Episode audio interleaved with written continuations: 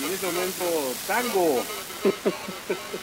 Echo, X-Ray, tango, Echo, X-Ray, porque me estoy en una locación remota conectándome a esta transmisión de Radio Cordyceps. Estoy en latitud 29 grados 30 minutos 20 segundos norte, longitud 98 grados 30 minutos 1 segundo oeste.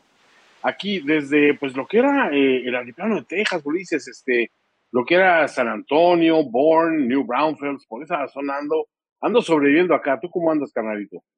Antonio Sempere Valdés, pues en las tierras de Joel, ¿no? Básicamente. Básicamente, sí. Muy cerquita, él estaba en Austin, pues yo estoy aquí como a, como a, pues unas 60 millas, 65 millas de Austin. Está increíble, mi queridísimo Toño Semper. Encantado de aquí después de una semana de un break, eh, que nos tuvimos un pequeño break, todos los eh, sobrevivientes, una disculpa, pero pues tuvimos que hacer labores. Ahora sí que tuvimos que, chambear por esas tarjetas de, de, de, raciones de comida, entonces, pues ni modo, ¿no? Pero aquí estamos aquí reportándonos para este, pues ahora sí, quinto episodio. Fue fue quinto el episodio, quinto sí. episodio de Radio Cordyceps. Qué maravilla. Y ahorita vamos, este, pues acabamos de, de estar en una, en una celebración de sobrevivientes, este, un, un encuentro entre, entre los clickers de Kansas City y los, este, bloaters de Filadelfia, este, y bueno, pues estuvo interesante, pero bueno, ya estamos aquí nosotros conectándonos para hablar de este quinto episodio de esta serie que nos encontramos que se llama The Last of Us. Eh, en un quinto episodio que pues, ya sabíamos que venía algo demoledor. ¿Qué tan demoledor? Pues estaba por verse, ¿no? Y ahora, creo que estarás de acuerdo conmigo, carnalito, cuando analizamos eh, la forma en que, en que se está construyendo esta, esta historia con respecto a lo que era el videojuego y que se está apostando obviamente por tomar todos los elementos que de por sí eran emotivos y, y de desarrollo de personaje profundo en el videojuego, pero se está llevando como que al siguiente nivel. Y eso es, Tonio, a mí lo que me tiene eh, emocionado y con la piel chinita. Todavía me está despertando feelings que no sabía que tenía en este mundo postapocalíptico. Ya habíamos hablado del amor, ya habíamos hablado, madre mía, Sam y Henry también. Ya no queremos darles spoilers en, en este Radio Cordyceps. Yo jugué este juego y aún sabiendo lo que va a ocurrir, que lo platicaremos a lo largo de este Radio Cordyceps, ¿cómo te hacen encariñarte de estos, eh, de estos personajes secundarios a lo largo de que también nos construyen una relación que cada vez es más chingón entre él y Joel, ¿no? Entonces, empecemos por el principio. Y, y la primera diferencia es, Sam es sordo, es mudo, es, más bien es mudo aquí. A diferencia uh -huh. de, en el videojuego, Sam es un poco más pequeño, es un niño eh, que no puede básicamente este, comunicarse, que no puede hablar y que está al cuidado del por, el 100% de Henry, ¿no? Henry hace las cosas que tiene que hacer, hacía lo Jamie Lannister, lo que uno hace por Ajá. amor, ¿no? y pues bueno, se encuentran, se encuentran en esto, ¿no? La última vez que estuvimos hablando de la supervivencia, vemos como pues Joel como que ya le empieza a fallar un poco el sentido arácnido y que entre Henry y Sam pues se los agandallan ahí en un piso de un edificio de Kansas City y esa es la primera escena que tenemos y, y cómo negociar, ¿no? Básicamente cómo negociar en, en épocas de guerrilla. Entonces, todo es, todas estas dinámicas como los Mexican standoffs, algunos dirían, ¿no? Uh -huh. Me fascina, Antonio. Todo, todo, esto es magia, carnita y, y amor para, para los que disfrutamos de escuchar historias. Eh, ustedes no están para saberlo, pero veníamos Ulises y yo en un autobús, veníamos comentando precisamente el episodio, esos, esos detalles de cuando, de cuando tiene eh, Henry encañonada a Ellie, y, obviamente Sam también tiene encañonado a, Joel, y Ellie está intentando mediar entre las dos partes y hacer la, la cosa más tranquila, porque Joel, vamos a decirlo, Joel es feo de modos es un tipo que habla fuerte, es un tipo que, que es, es, hostil, es hostil a la mirada, es hostil a la voz, es hostil al diálogo, a la presencia misma. Y en este momento que se está negociando el qué hacemos con este tipo, con estos tipos que nos encontramos aquí, y que Henry sabemos que tiene un plan, porque eh, Henry también necesita salir de Kansas, ¿no? Y de alguna manera sabe que eh, su forma más fácil de salir es a través de Joel, porque en la reconstrucción ya vimos dónde estaba escondido Henry con, con Sam, en ese ático donde ya habíamos visto que tenían guardadas pues, algunas latas hasta que se les acabaron y todos los dibujos que hacía el, pequeño Sam. Y, y cómo vemos que este doctor, que pues hasta el último momento intentó cuidarlos y, protegerlos, pues eh, digamos, llegó un momento que ya no iba a regresar. Y en ese momento, cuando ocurre todo este tiroteo donde, donde apareció en escena en el episodio anterior, eh, Joel junto con Ellie, pues eh, Sam, eh, pues obviamente lo está viendo muy, muy desconectado porque su hermano siempre lo protege de no ver y de sentir las cosas más duras de esta experiencia de supervivencia. Sin embargo, su hermano también no es ningún tonto, sabe que su mejor probabilidad de supervivencia es acercarse a alguien que tiene las herramientas para salir adelante en situaciones difíciles y ya vio a Joel saliendo de ellas. Entonces aquí en este momento, pues bien dices, tomando ventaja de que Joel ya, pues ya no es el mismo Joel, los mismos, este, los, los mismos que 20 años después, ya vemos que el oído ya le está fallando un poco, un poco más adelante hablaremos del tema, y este, y yo tengo teorías, Ulises, a mí se me parece que en el post-apocalipsis todos nos estamos quedando sordos por tanto balazo. Estamos muy acostumbrados a echar bala en momentos este, complicados y eso te, te destruye el oído interno, Sí, claro, a ver, pues los madracitos, a la, aparte es, es el lado derecho de, lo, de, ahí de donde tiene como el escopetazo, entonces sí, sí está medio, es medio diezmado nuestro querido Joel, pero me encanta toda esta secuencia de cómo Henry los ve espiando y cómo Ellie es la negociadora, ¿no? Le dice, y casi, casi es como, y, también lo platicamos en este camión rumbo a, lo que era el Super Bowl antes. Ah, qué bonita, qué bonita era la vida antes. Eh, Toño, que, que Ellie es como una especie de Jules cuando están ahí en la cafetería de la película de Pulp Fiction. Que, que está negociando como con estos dos güeyes, mm, y que de repente llega Vincent Vega a partir vez y le dice, Vincent, shut the fuck up, completamente, ¿no? Tiene esos momentos. Sí Eli tiene momentos de desesperación cuando le dice, ¿really? Como diciendo a Joel. Ya cuando estaba casi desactivada la bomba, vas a, a, echarle fuego con esas miradas y esa actitud. Y, y, todavía lo disculpa diciendo, a ver, tranquilo, él solo, solo habla asshole, algo así dice. O sea, solo tiene un modo de operación y es el modo de operación más hostil y, y desagradable. Pero, a final de cuentas, se logra esta pequeña tregua. Sí, y lo que a mí me gusta, Toño, es cómo pues llegan los momentos de netear poco a poco, creo que todos, que ahora es un grupito, ¿no? De, de este grupo de, de cuatro sobrevivientes que tienen aventuras en Kansas City. Kansas City se lo llevó el carajo. No, no pudieron, no pudieron con el éxito, algunos dirán, ¿no? Pero, eh, como poco a poco vas teniendo estas escenas, ¿no? Y ya descubres por qué a Henry lo odia tanto Rose. Le voy a decir Rose porque, porque tú y yo tenemos esas referencias, ¿no? También tenemos esta escena de, de, la líder, ¿no? De la resistencia. ¿Cómo se llama? Si era. Este. Ay, bueno. Ah, la actriz. Rose, es, el problema cuando. Sí, le decimos Rose, pero la actriz es Melanie Linsky. Y, este, y la, la, es este, ay, no era Hillary, ni, no era Angelique, no. No, este, no, no. Ay. En lo que tú buscas el nombre de Rose. Kathleen, Kathleen, perdón. Kathleen. Exacto.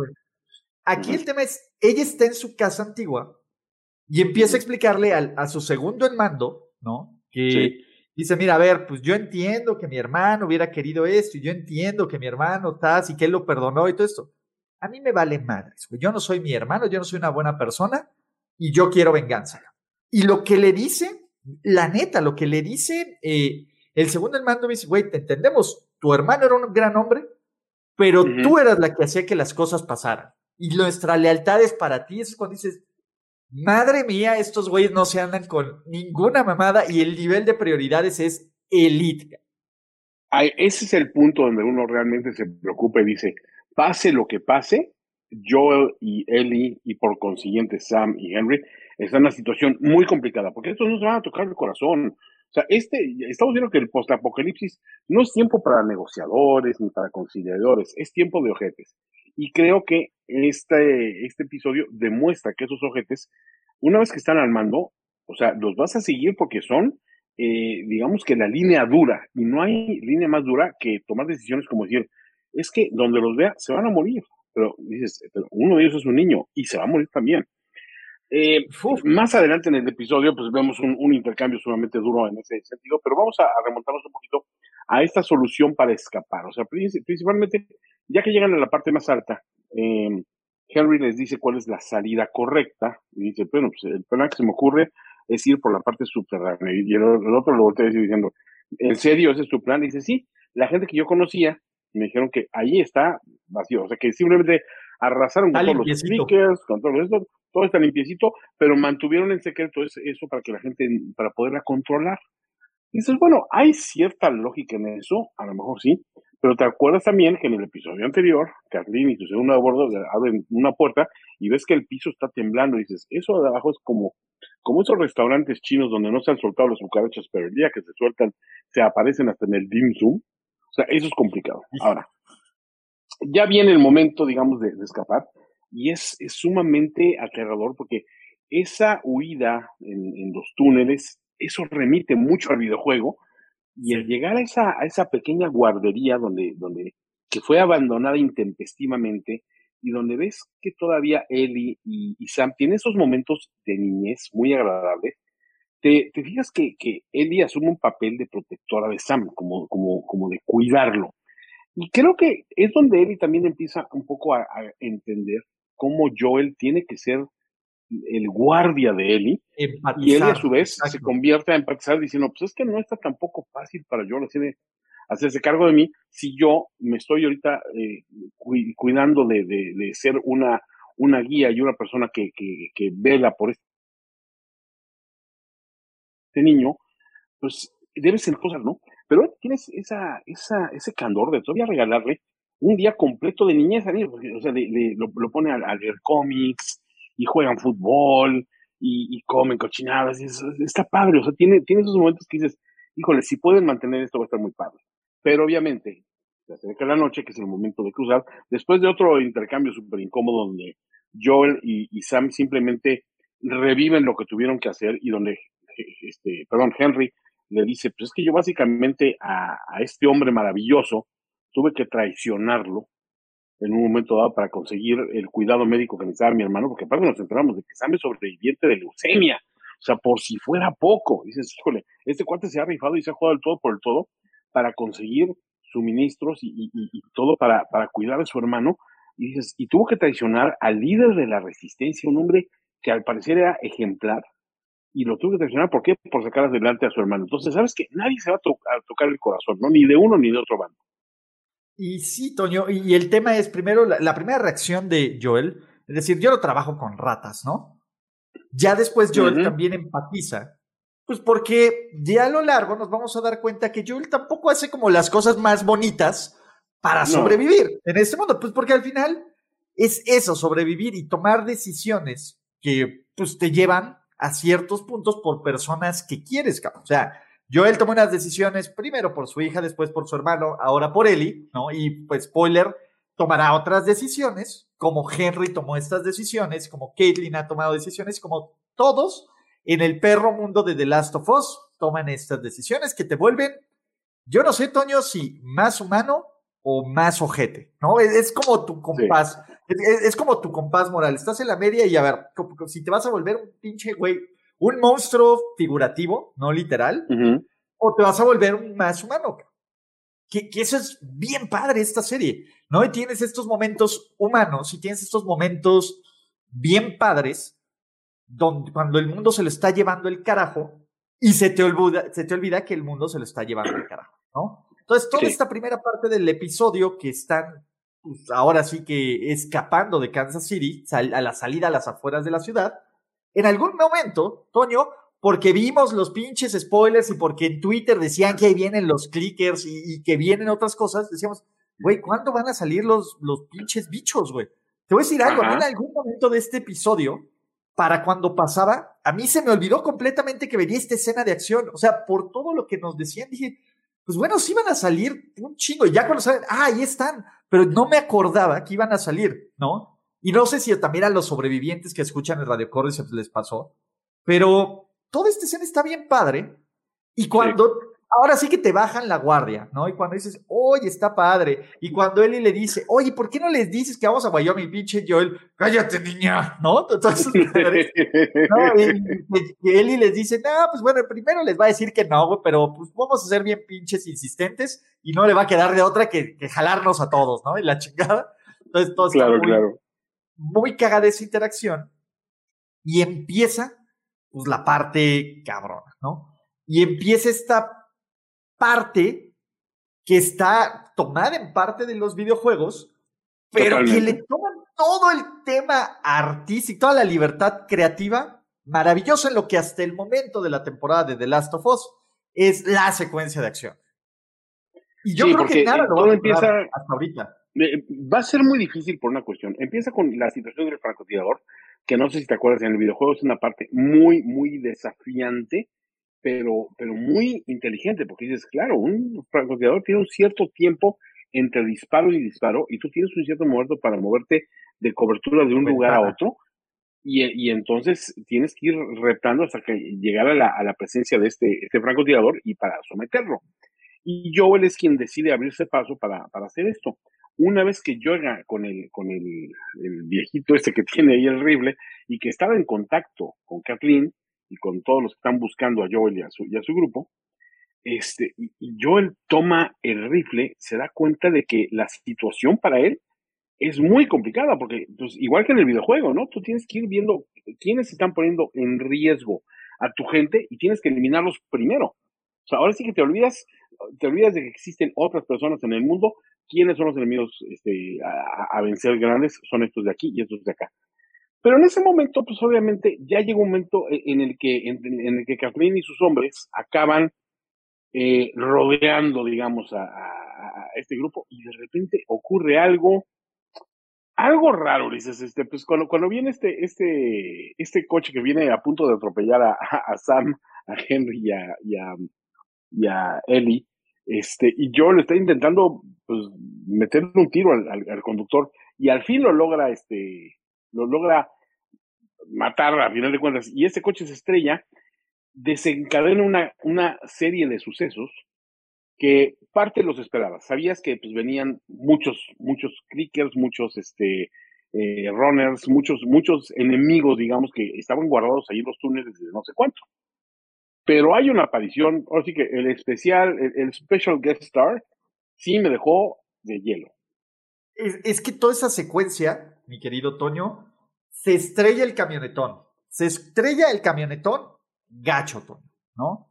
De ahí ya ves que los tienen rodeados y ya valió madres. Dije, puta, ¿cómo se van a salvar de esto? Pues porque Joel está aguantando vara, cabrón. No puede como matar a todos, ¿no? Porque están rodeados todos. Y ya les dice, a ver, cabrón, ¿no? Este, a ver, güey, así está el pedo, ¿dónde estás, pinche Henry, ¿no? Sale Henry, les entrega y se lo van a ejecutar, les deja a los niños. Y le dice, claro que no vamos a dejar a nadie, ¿no? Y dice, pues los niños pues, son Dice algo, los, niños, mueren todos, los días, días Güey, cuando dice los niños se mueren todos los días, pinche vieja, güey. Güey, esa vieja ya, o sea, está muerta por dentro. O sea, no, no hay más. Exacto, y, justo cuando todo mundo se, todo se lo lleva el carajo a nuestros héroes, pues básicamente todo se lo lleva el carajo. Y esta escena como de, del desborde zombie es maravillosa. La horda zombie que eh, sale del centro de la Tierra igual de lo que, lo que el problema que decidieron ignorar la semana pasada y que ahora se les presentó y el bloater. el bloater está sorprendente. O sea, el maquillaje, la, todo esto es, es espectacular. El pinche bloater, no mames. Y aparte el cuando le arranca la cabecita al otro güey al segundo del mando y, lo ves como si fuera nada, madres. Pero ¿sabes qué es, lo que, más me va a dar pesadillas, Toño? A ver. La niña clicker, Sí, a ver, es que ahora sí que vamos, vamos por parte. Ya vimos ahora sí como que todas las formas posibles de los, de los infectados por Cordyceps, ¿no? Los recién infectados que simplemente este, corren rápidamente y se mueven por, por, por este, por, por un instinto nada más de, atacar y violentar. Después tenemos esta forma que son los que empiezan a desarrollar el hongo, que es como el que Eli mató, que estaba en, la, en, el derrumbe, este, que, eh, o sea, digamos que son, son agresivos, pero todavía tienen, guardan cierta semejanza con, con un ser humano. Los clickers famosos que ya no tienen visión, pero simplemente se guían por, con, con sonar y por eso hacen los ruiditos, los clic, clic, clic. Y el, y el bloater, que es la forma final, que además arroja como bombas de esporas, ¿no? O sea, al menos en el videojuego. aquí no las aquí, aquí nos la salvaron, pero aún así es la cosa más temible del mundo porque ya es una máquina de matar. O sea, lo vemos que, que empieza a eliminar a, a, gente, pero como si cualquier cosa. Y cuando aparece la niña clicker, obviamente, eso sí es la que te provoca mayor temor, primero, porque trae su playera de Blues Clues, o sea, es una niña. Es evidentemente uno, uno de los niños de esa guardería que de, la noche a la mañana desapareció y ese, ese grupo subterráneo pues, se movió con quién? Pues con el resto, ¿no? De los que estaban ahí. Entonces, ya para estas alturas em, empieza a tener pesadillas y como la niña Clicker empieza a perseguir a Ellie dentro, dentro de un vehículo donde se había, donde se había refugiado. Dices, lo peor es refugiarte en un coche en una situación así porque la niña Clicker no se va a detener con nada. Ellie la logra salvar y aún así Kathleen en toda su locura logra encañonar una vez más tanto a Sam como a Henry y está a punto de jalar el gatillo eh, cuando la niña Clicker hace su aparición y es la que salva el día de cierta manera, atacando violentamente a Kathleen y dándole muerte de una manera por demás violenta, Ulises. Sí, y el tema aquí tú ves a Joel como intentando salvar a, Ellie desde el coche que medio la madrea pero no la mata. Y, y toda esta, esta escena caótica donde, pues ahora sí que Henry es como esta especie de Ellie cuida tú a Sam, yo me encargo acá de, de sacar los madrazos y Joel desde la ventana ahí medio francotireando a quien pueda en su mejor interpretación de Bradley Cooper, el cabrón. Y... el sniper. Exactamente, y, y, todo este caos, o sea, ¿ves cómo ahora sí que toda esta resistencia que había ganado en Kansas City, en segundos, en segundos desaparece como si fuera una, una bonita, un bonito barbecue enfrente de Andy Reid, y completamente la horda de zombies se los acaba, mientras... ¿Cuál dinastía? ¿Cuál dinastía de Kansas? ¿Cuál dinastía? la dinastía de Antifedra duró solo dos campeonatos, solo dos semanas, la dinastía más corta del mundo Toño, pero se los lleva el carajo. Henry, Sam y Ellie logran escapar y encuentran refugio. Y todo lo que pasa ahí es literalmente textual, cabrón, del juego, pero metiéndole toda la carnita del mundo, ¿no? Llegan Sam, eh, Sam, Joel, Ellie y, este Henry a un refugio Ellie se pone a cuidar a Sam y tiene unos momentos bien chingones, ¿no? Con ella y pues ya como que Joel, como que su frío corazón se empieza de, pues bueno, vamos para Wyoming, güey, ¿quieren jalar? Pues ya, sí, sí jalamos, ¿no? Toda la onda. Como que parece que todo va bien. Y está esta desgarradora escena, desgarradora escena entre Sam y Ellie, que la neta es que, güey, ¿cómo están jugando con nuestros feelings estos güeyes? Sí.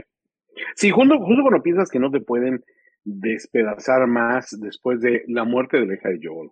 Después con toda la, la historia de, de, de, que, que, que, el de Billy Frank es, es, también salvaje. Llega y dices, bueno, pues ya pasó lo peor. Oh, no. O sea, viene esta situación donde el, el pequeño Sam pues le demuestra a él que, que él recibió una mordida. Ellie la ves preocupada, pero decide intentar algo más y no preocuparlo. Dice, no, es que yo soy inmune. Entonces se corta la mano con el cuchillo y le pone la sangre precisamente a Sam para decir, no, mi, sangre te puede curar, una cosa así. Si no te preocupes, yo te voy a vigilar. Y ella se queda sentada en, en, la cama mientras Sam se va a dormir, pues lo que no, por última vez. Porque al despertar la mañana siguiente, Eli se quedó dormida, simplemente no aguantó el estar en vela todo ese tiempo y ve sentadito Sam y todavía piensa que, pues a lo mejor todavía tienes ese pequeño atisbo de esperanza, que es lo que hace con mucha crueldad esta serie. Pero se acerca a, ver a Sam y Sam ya está completamente infectado, la ataca de una manera por demás salvaje, Ellie logra defenderse de alguna manera o, detenerlo, pero Sam ya no es Sam, ya es efectivamente un infectado más de Cordyceps y viene ese momento en el que Joel levanta el arma y entonces Henry le apunta a Joel, pero Joel, o sea, ya, ya reveló que Ellie es, es inmune. O sea, eh, eh, o sea es, es una, una, cuestión donde Henry, al ver lo que está sucediendo, no le quedó otra más que instintivamente dispararle a su hermano y matarlo. Y ves en ese momento el, mundo de, Henry cómo se acaba, o sea, no hay más. Y es, es la parte devastadora porque ves que él mismo como que no puede procesar lo que acaba de hacer, sabe que tuvo que hacerlo, pero la carga es demasiada por él y ves cómo inmediatamente se lleva la pistola a la sien ante los gritos y las protestas y se mata. Y entonces es ahí donde ya te dan el último, es, es casi la, casi la puntilla emocional en Last of Us, pero todavía en un momento más, porque pues obviamente se toman el tiempo de enterrarlos, tanto, tanto Ellie como Joel, y al final Ellie pone esa pequeña tabletita de, de, este, pues, donde, se comunicaba Sam y le deja Su un pizarrón mágico. Su pizarrón mágico, entonces se lo deja con, con esa señal de lo siento, de, pues, de qué lo siente, que se quedó dormida, de que no lo pudo salvar. No sabemos a ciencia cierta de qué fue, pero notas de que ella intentó hacer algo no pudo detener la inevitabilidad que es esta enfermedad, este, este cordyceps y esa cuestión que todavía pesa sobre todos la posibilidad de que Eli, en efecto, sea la, la clave para encontrar una cura. Pero hasta este momento todo es, es sufrir y todo es ver que la realidad es muy, muy dura para los sobrevivientes. Y, digo, otra cosa que ahí cuando ya te desgarra, ¿no? Que cuando le muestra la herida, que están platicando Sam y Ellie, y Sam dice, güey, pues yo tengo miedo de que si, de que si me puedo convertir en un monstruo, ¿no? Él dice, oye, pues seguirán estando atrapadas ahí las personas o dejan ahí todo, todo este, pues todos estos miedos normales de alguien que ya se sabe condenado y Eli como que trata de tratearlo de no, ya no son personas, no te preocupes. Y el pobre niño está más aterrado, ¿no? Él dice, ¿qué tienes miedo? Y ya cuando le enseña la herida dices, no mames, ¿no? Que, a ver, Toño, para los que ya tenemos la experiencia del videojuego, sabíamos que esto iba a pasar. Aquí en Radio Core se cuando vengan los hermanos nos vamos a poner peor. Sí. Y, y aún así, sabiendo que esto iba a pasar, o sea, todavía los cabrones en el siguiente episodio nos lo reviven, ca. O sea, es la primera escena del siguiente. Es el fenómeno Red Wedding de, Game of Thrones, por ejemplo. Que tú sabes, ya leíste los libros, sabes lo que viene, sabes, sabes que hay una matazón despiadada, sabes que personajes favoritos de muchos van a, perder la vida de una manera por demás cruel, y aún las sabiendas de lo que sucede, te sigue choqueando y te sigue moviendo.